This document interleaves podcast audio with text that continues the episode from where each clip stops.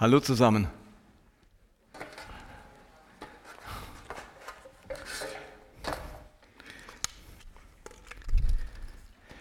Schön, dass ihr da seid. Schön, dass wir zusammen diesen Gottesdienst feiern können. Vielen Dank für den Lobpreis.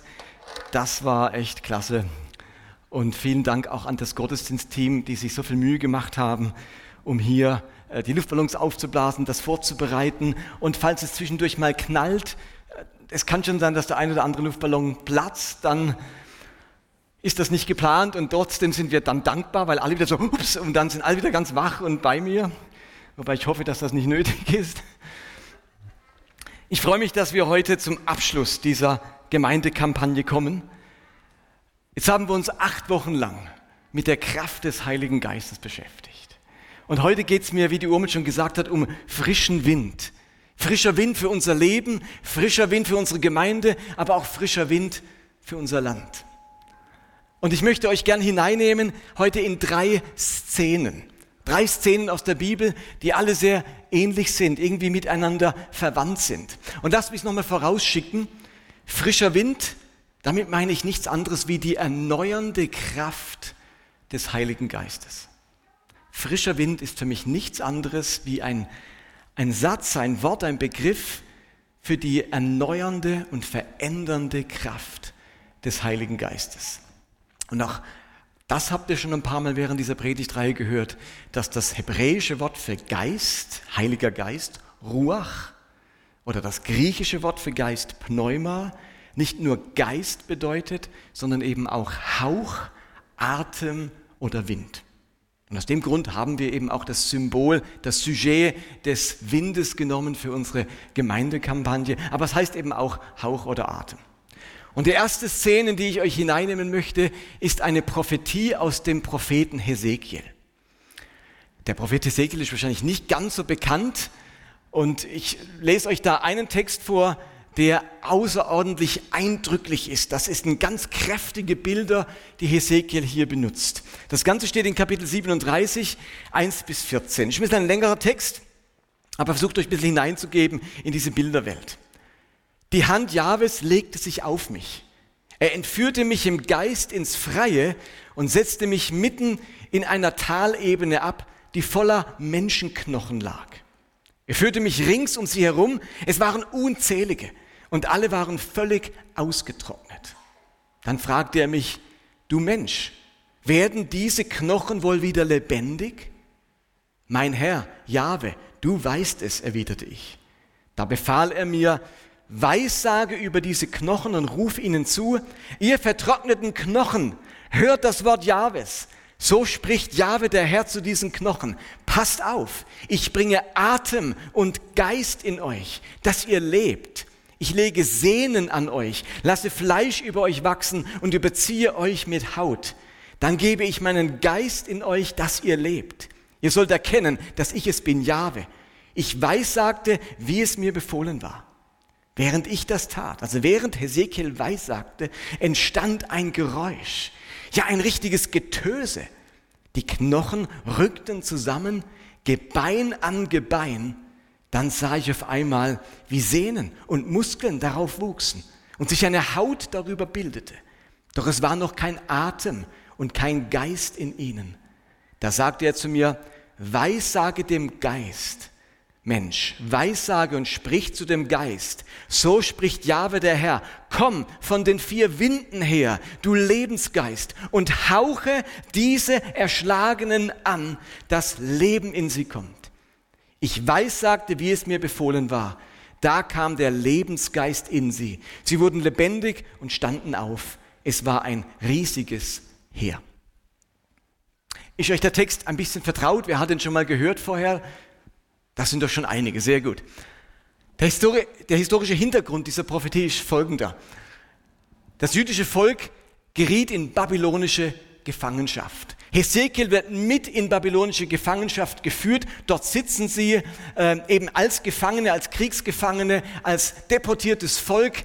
Und während Hesekiel dort ist, hat er immer wieder Visionen und Prophetien. Und in diesen Visionen führt ihn Gott zurück nach Israel, nach Jerusalem. Und dort Es wäre, als wäre er dann dort, hat er seine Prophetien, hat er seine Weissagungen, hat er Bilder. Obwohl er in Babylon sitzt, nimmt ihn Gott sozusagen im Geist immer wieder zurück nach Israel und nach Jerusalem. Und das Volk, das ist total demoralisiert, zerstört. Ihr müsst euch vorstellen, da ist alles verloren gegangen. Ich meine, Jahrzehnte vorher ist schon das Nordreich an die Assyrer gefangen und sie gerieten in die assyrische Gefangenschaft. Juda, das Südreich, hat sich irgendwie noch an Jahwe gehalten und jetzt haben sie auch sich von Gott abgewandt, Gottes Gebote nicht mehr gehalten, den Götzen nachgelaufen und jetzt kommt Gericht Gottes über dieses Südreich. Sie werden nach Babylonien entführt, ihre Häuser werden zerstört, der Tempel wird entweiht, der Tempel wird zerstört, ähm, die, die Priester werden entführt nach Jerusalem, viele Obere werden ähm, getötet. Es herrscht also eine, eine totale Hoffnungslosigkeit bei diesem Volk Israel. Und sie wissen nicht, ob diese Gefangenschaft jemals aufhören wird. Vollkommene Hoffnungslosigkeit. Das Bild hier von Hesekiel, das spricht ja von tausendfachem Tod. Der beschreibt ja ein Massengrab an Leichen, die schon so verwest sind, dass nur noch völlig vertrocknete Knochen da sind. Das sind also keine frischen Leichen, das sind verweste Leichen, das sind vollkommen ausgetrocknete Skelette. Also da ist jegliches Leben gewichen. Da hat auch kein Wurm und keine Fliege mehr was davon. Vertrocknete Knochen. Und Hesekiel schildert jetzt in seiner prophetischen Buch 30 Kapitel lang die Gerichtsworte Jahwes. Also 30 Kapitel lang ungefähr schildert Hesekiel, warum sie dieses Schicksal ereignet hat ereilt hat und wie ihr Ungehorsam aussahen, wie sie Jahwe davon gelaufen sind. Aber in den letzten Kapiteln ändert sich die Stimmung bei Hesekiel und er bringt Trostworte Gottes, Verheißungen Gottes. Und in Kapitel 37, das ich gerade, wo ich gerade die Verse gelesen habe, das ist so ein Trostwort. Da macht Gott deutlich, es ändert sich jetzt was. Ich weiß, ihr fühlt euch vollkommen hoffnungslos, zerschlagen. Jegliches Leben ist von euch gewichen. Aber jetzt verheiße ich euch, dass ihr etwas erleben werdet, dass aus tausendfachem Tod tausendfaches Leben entsteht. Der Geist wird kommen wie ein Wind über dieses Feld an toten Gebeinen wehen und dann kommt neues Leben hinein. Der Geist Gottes bringt Erneuerung, bringt Leben, richtet wieder diese Menschen auf. Und aus der, aus der Auswegslosigkeit entsteht neue Hoffnung. Und das ist für Israel eine ungeheure Verheißung, dass der Geist Gottes kommen wird und sie erneuern wird. Mich erinnert das Bild so ein bisschen an eine PET-Flasche. Manchmal ist es gut, man hat so ein paar Alltagsbilder. Ich finde, das Leben oder mein Leben ist oft wie so eine PET-Flasche. So wie es sein soll. Und dann kommt der Druck des Lebens und Lebenskrisen und irgendwelche Sorgen und Zerbrüche, die man erlebt und irgendwelche Menschen, die auf einem rumtrampeln, auf, meinen, auf meinem Wert drum, rumtrampeln, auf meinem Selbstbewusstsein. Und am Schluss ist das einfach so eine platte, zerdrückte Flasche. Und manchmal fühlt sich das Leben so an. Kennt ihr das, dass das Leben manchmal genau so ist und ihr denkt, nicht noch mehr Druck, es ist keine Energie mehr in mir, es ist keine Kraft mehr übrig, es ist alles rausgepresst, bei der Arbeit, in der Familie, äh, mit meiner Gesundheit, was auch immer. Ich fühle mich genauso. Wisst ihr, was das Coole ist? Wenn man in diese Flasche hineinbläst, dann wird sie wieder so, wie sie sein soll.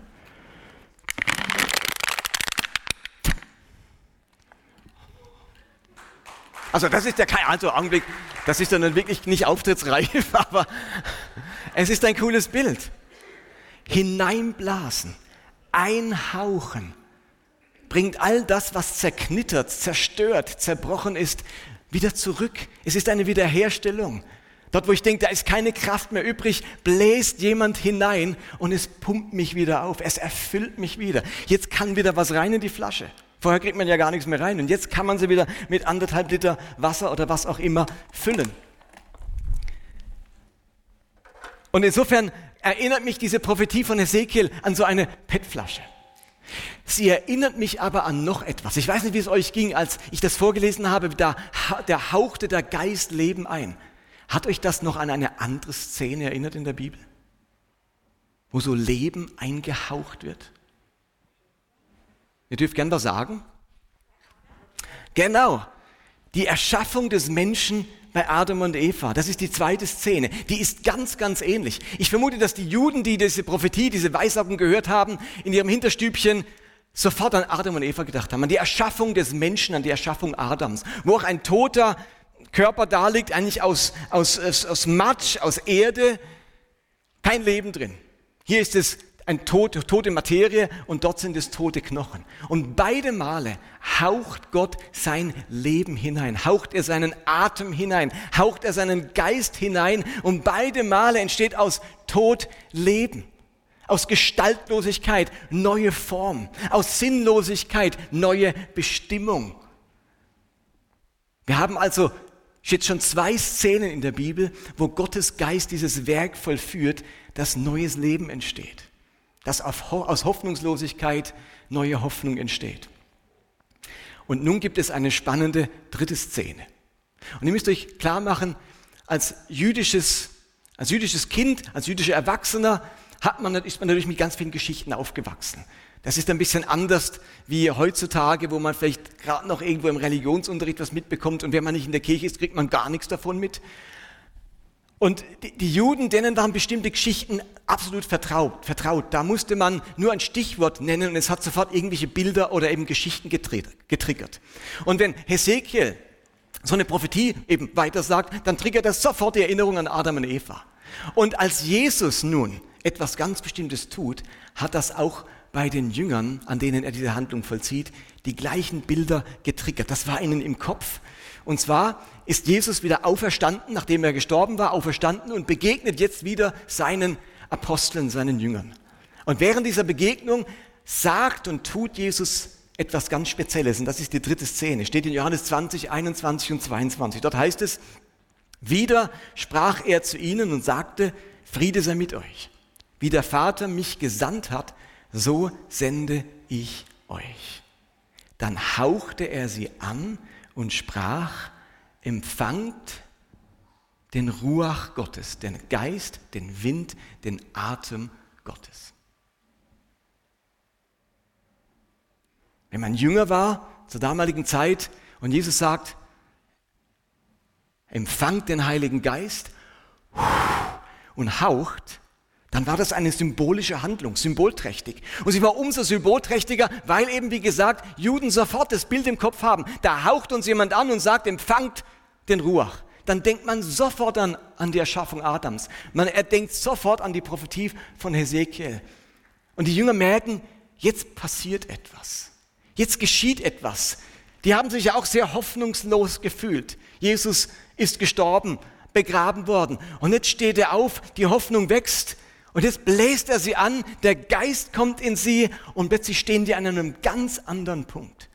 Sie sind erfüllt mit neuem Leben, mit neuer Hoffnung, mit neuer Begeisterung, mit neuer Leidenschaft. Jetzt geschieht etwas. Dieses Anhauchen war nicht nur ein Symbol im Sinne von, ach, ich mache da mal eine nette Geste, aber ist eigentlich unbedeutend, da passiert jetzt auch nichts. Ich einfach nur, dass ihr euch an was erinnern könnt. Nein, da ist wirklich was passiert, wenn der Sohn Gottes seine Jünger anhaucht und sagt, empfangt. Auch dieses griechische Verb ist so ein Gegenwartsverb. Jetzt in dem Moment empfangt den Heiligen Geist nicht irgendwann einmal, sondern jetzt passiert etwas. Dann wussten die Jünger, jetzt passiert wirklich etwas.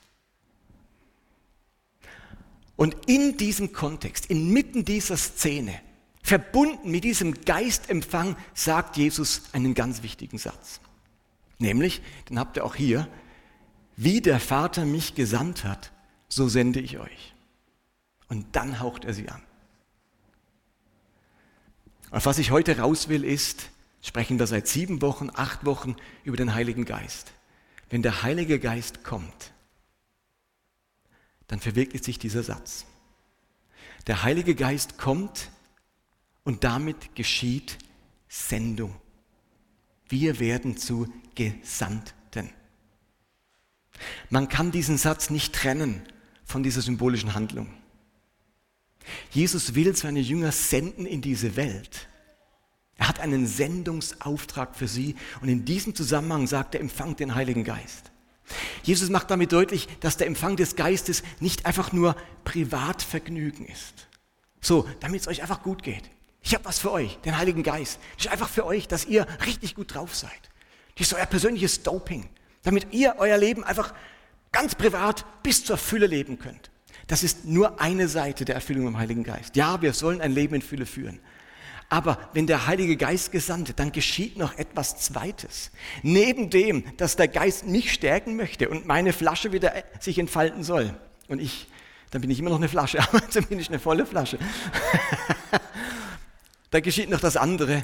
Dieser Geist will mich senden. Jesus will mich in diese Welt senden.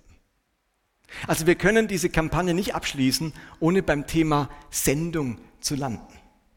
Jesus hat im hohepriesterlichen Gebet das schon einmal so ausgesprochen. Also ein paar Kapitel zuvor in Johannes 17 heißt es, so wie du mich als deinen Botschafter in die Welt gesandt hast, so sende auch ich sie in die Welt. Eigentlich genau die gleiche Aussage. Genauso wie mich der Vater mich gesandt hat, so sende ich euch in die Welt. Ihr Lieben, wir bekommen alle eine Sendung. Wir werden alle zu Botschaftern, wenn der Geist vielleicht erinnert ihr euch, im zweiten Gottesdienst, als es um Windschatten ging, habe ich schon mal diesen Satz zitiert von einem Missionstheologen, der gesagt hat, Mission ist herausfinden, was Gott bereits tut und sich daran beteiligen. Mission ist herausfinden, was Gott bereits tut und sich daran beteiligen. Ihr Lieben, Gott hat uns nicht einfach dazu berufen und errettet, um in den Himmel zu kommen, sondern um durch uns den Himmel auf die Erde zu bringen. Hallo? Ist euch das bewusst? Wir sind nicht nur dazu errettet, damit wir in den Himmel kommen, sondern Gott hat uns auch gerufen und gerettet, damit durch uns der Himmel auf die Erde kommt. Und dieser Auftrag, diese Sendung, die dürfen wir als Ehre empfinden. Ich sage das jetzt einfach mal so. Je nachdem, was für eine Persönlichkeit du bist, denkst du sofort, oh, muss das jetzt so enden? Mit so einem Sendungsauftrag. Auftrag, du kennst doch mein Appellohr. Dann höre ich schon wieder Auftrag. Schon die ganze Kampagne ist schon wieder dahin. Ich höre wieder Auftrag. Jetzt geht es wieder ans Eingemachte. Jetzt muss ich wieder was leisten. Ihr Lieben, lasst mich mal von einer anderen Perspektive aussehen. Gott hat, ist auf einer Mission. Er will sein Königreich, sein Friedensreich, das Reich der Barmherzigkeit auf dieser Welt errichten. Und er sagt sich, dazu sende ich mich selbst als Jesus Christus in die Welt. Und mit 33 Jahren wird dieser Jesus gekreuzigt und er fährt zurück zum Himmel. Und jetzt sagt Gott sich nicht, jetzt ist halt vorbei mit der Sendung. Sorry, das, in die Fußstapfen kann keiner treten. Diesen Sendungsauftrag, den kann ich niemand anvertrauen. Das, jetzt ist halt rum. Das war's. Drei Jahre Jesus, das muss der Welt reichen.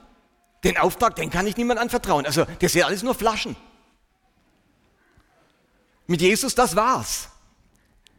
Nein, genauso läuft es nicht, sondern Jesus sagt jetzt, ich und der Vater, wir glauben an euch. Die Schuhe, in die ihr steigen sollt, sind nicht zu groß für euch. Ihr dürft euch darüber freuen, dass der Vater an euch glaubt, dass ihr diesen Sendungsauftrag, den ich hatte, genau den gleichen, ausführen, weitertragen dürft in dieser Welt. Das traue ich euch zu. Das ist nicht einfach nur eine Zumutung. Gott traut uns etwas zu. Gott weiß, was er aus uns machen kann, selbst wenn wir zerknittert und zerbeult sind, wenn sein Geist uns füllt, dann sind diese Schuhe nicht zu groß. Dann können wir dieses Friedensreich Gottes hinaustragen in die Welt. Das ist eine Wahnsinnsehre, dass Gott den Eindruck hat, wir können diese Sendung Jesu weiterführen. Und natürlich sind unsere einzelnen, also sind die Schuhe Jesu für uns Einzelne viel zu groß. Aber Gott spricht diese Berufung ja nicht nur zu uns als Einzelnen, sondern zu uns als ganzer Kirche, als ganzer Christenheit. Wir alle zusammen bilden den Leib Christi. Ich muss ihn nicht selber nachbilden. Wir alle zusammen. Und insofern empfinde ich es als große Ehre. Und ihr Lieben, diesen Sendungsauftrag, den kann man nicht erst erfüllen, wenn man im vollzeitlichen Dienst steht oder als Missionar nach Afrika geht. Wir haben dann ganz oft den Eindruck, dass es nur geht, wenn man eben auch sein Leben radikal verändert und eben irgendwo dann am Ende in Afrika in der Mission landet. Es geht darum, ihr Lieben, dort wo du bist, dort wo du lebst und dort wo du arbeitest, deinem Auftrag und deiner persönlichen Sendung nachzukommen. Und das ist jetzt die große Frage, wie sich unsere persönliche Sendung gestaltet. Ihr Lieben, denn die Ausgestaltung dieser Sendung, die hat ja ganz viel mit unserer Lebenssituation unserer Persönlichkeit und unseren Begabungen zu tun. Logisch, dass man als Mutter mit einem Neugeborenen in einer anderen Lebenssituation steckt, als wenn man vielleicht ähm, Schüler ist oder pensioniert ist oder gerade einen Karrieresprung macht oder Lehrer ist. Nein. Okay, schlechter Witz. Auf alle Fälle, die Lebenssituationen sind unterschiedlich. Die Begabungen sind unterschiedlich. Und insofern ist unsere Sendung ganz unterschiedlich. Und ich wünschte mir, dass wir unser persönliches Sendungsmotto finden. Unser ganz persönliches Sendungsmotto. Nina und ich haben uns das lange überlegt, gebetet und auch überlegt, was, was passt zu uns, welcher, welches Sendungsmotto beflügelt uns. Wo fühlen wir Energie, wenn wir das hören? Und den Satz habt ihr jetzt schon öfters von mir gehört. Unser Sendungsmotto ist ganz simpel. Der Vers, den Gott zu Abraham gesagt hat, ich will dich segnen und du sollst ein Segen sein. Wir versuchen mit dem Sendungsmotto durchs Leben zu gehen. Für andere ein Segen zu sein. Dort, wo wir sind, dort, wo wir arbeiten, leben, hingehen, Ferien machen, uns immer wieder im Hinterstübchen überlegen, wo können wir ein Segen sein? Das, was die in der God Story erzählt haben, so innere Impulse bekommen. Gedanken auf eine andere Richtung gelenkt bekommen, zu merken, hier könnte ich ein Segen sein nicht einfach nur da sein. Unser eigenes Sendungsmotto entdecken. Vielleicht ist dein Sendungsmotto irgendwie ein Ermutiger zu sein oder ein Ratgeber zu sein, ein Helfer zu sein, für andere ein Wegweiser zu sein, ein Wertschätzer zu sein, ein Beter zu sein, ein Evangelist zu sein, der andere auf Jesus aufmerksam macht, ein Prophet zu sein, der zur richtigen Zeit das richtige Wort zu Menschen sagt. Paulus schreibt im Philemonbrief so einen schönen Satz. Da heißt es, es war für mich eine große Freude und Ermutigung, von deiner tatkräftigen Liebe zu erfahren. Durch dich, Bruder, sind die Menschen, die zu Gott gehören, in ihrem Innersten ermutigt worden. Das finde ich cool. Wenn, wenn, wenn man zu Philemon sagen kann, hey, durch dich werden Leute im Innersten ermutigt. Ist doch ein cooles Sendungsmotto, zu merken, ich darf ein Mensch sein, der andere, andere innerlich zutiefst ermutigt. Oder im ersten Korintherbrief sagt Paulus, ich freue mich, dass Stephanas, Fortunatus und Achaikus zu mir gekommen sind, denn sie haben mir eure Abwesenheit ersetzt. Sie haben mich wie auch euch geistlich erfrischt. Es gibt so Menschen, die erfrischen einen geistlich. Wenn du mit denen zusammen bist, da fühlst du dich hinterher erfrischt. Es gibt vielleicht auch Menschen, da fühlt man sich hinterher ausgelaugt. Aber es gibt auch Menschen, da fühlt man sich innerlich erfrischt. Ich finde das ein wunderbares Sendungsmotto, das verwirklicht etwas, vom Sendungsauftrag Jesu, ein Mensch zu sein, durch den andere erfrischt werden. Und ich sage es nochmal, man muss nicht Pastor werden, Theologie studieren oder im vollzeitlichen Dienst sein, um sein Sendungsmotto zu leben, sondern lebe deine Sendung. Ermutiger, Helfer, Tröster, Prophet, was weiß ich, dort wo du bist, dort wo du lebst, in deinem Alltag. Und wenn so in Predigten über Berufung und über Sendung gesprochen wird, dann haben wir ganz eben ganz schnell so große Bilder im Kopf, als würde Gott Sendung immer mit einer ganz großen Kelle anrühren. Und dann haben wir so, so Personen kommen uns dann in den Sinn. Wir denken an die bekannte christliche Frau, die neben der Erziehung ihrer drei Kinder auch schon vier Bücher geschrieben hat.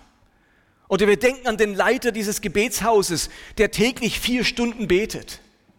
Oder wir denken an das Ehepaar, das in irgendeiner äh, Stadt in Ostdeutschland bei Null anfängt, ein Haus gründet und dort Hunderte von Kindern jetzt ermutigt, fördert, zu essen gibt und vom Evangelium erzählt.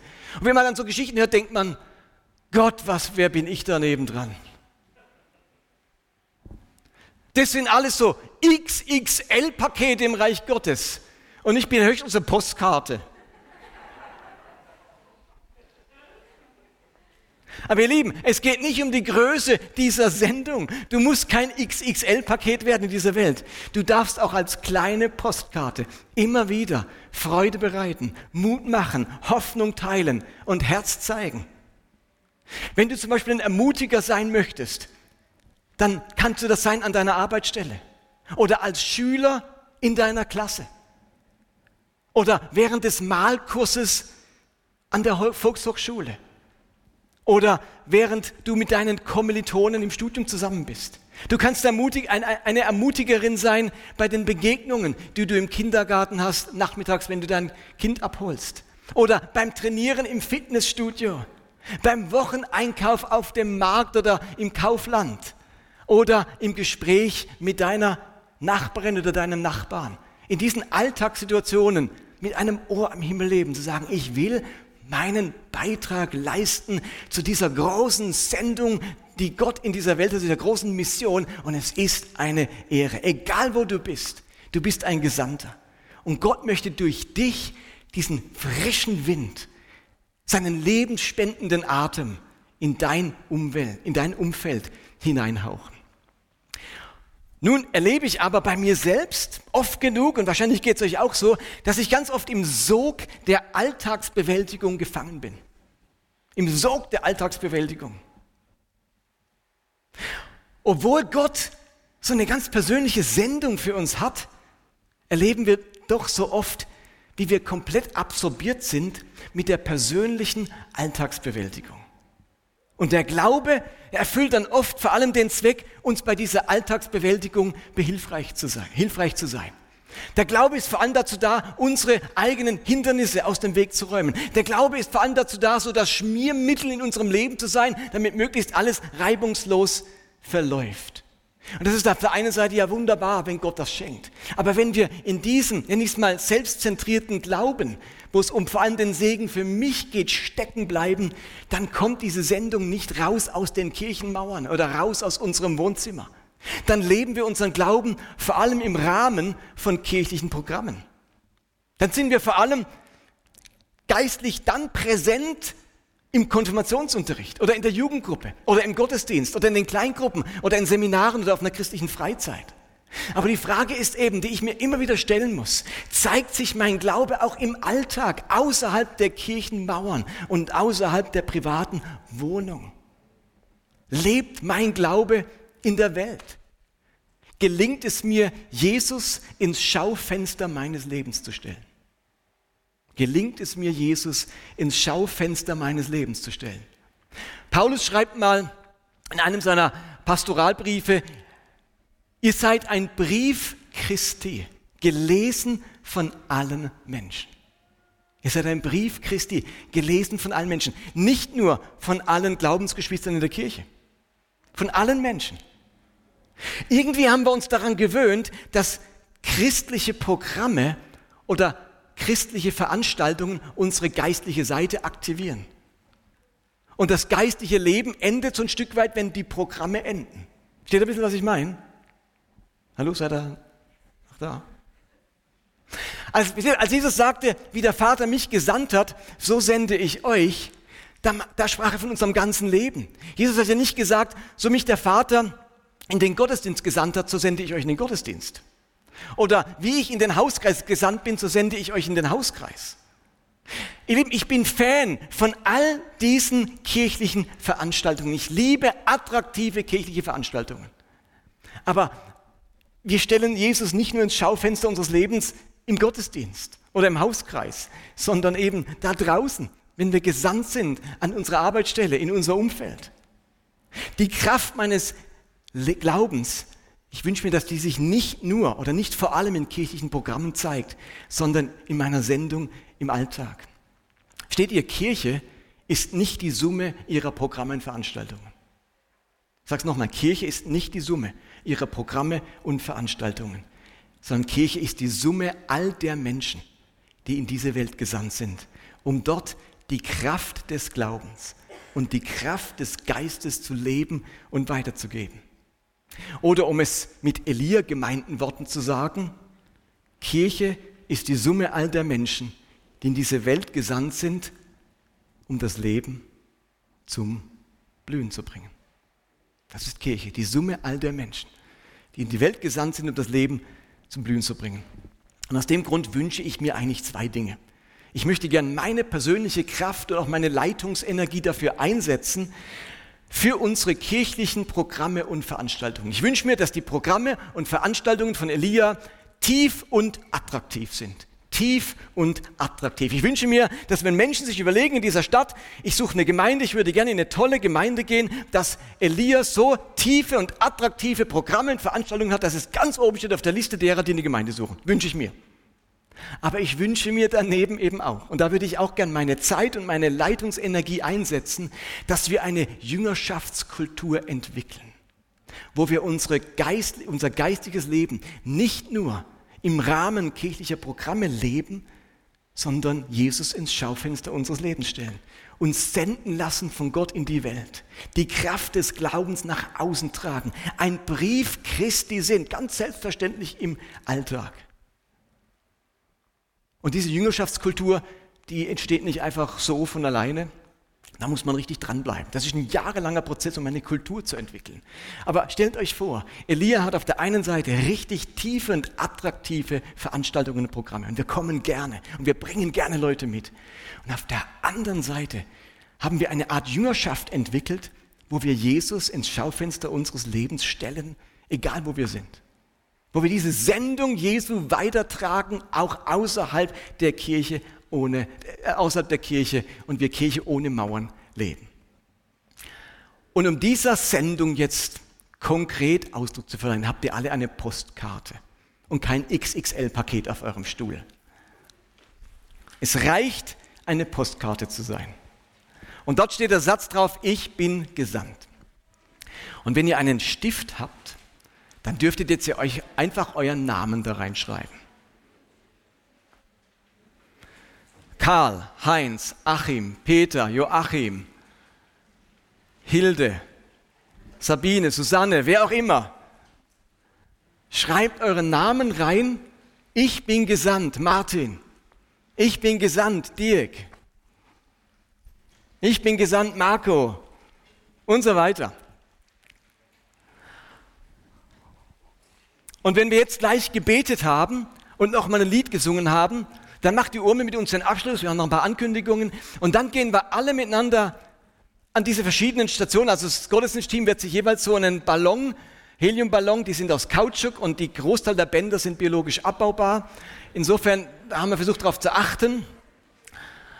Dann gehen wir alle miteinander raus, hängen unsere Postkarte an den Ballon und dann lassen wir uns senden in diese Welt. Versteht ihr?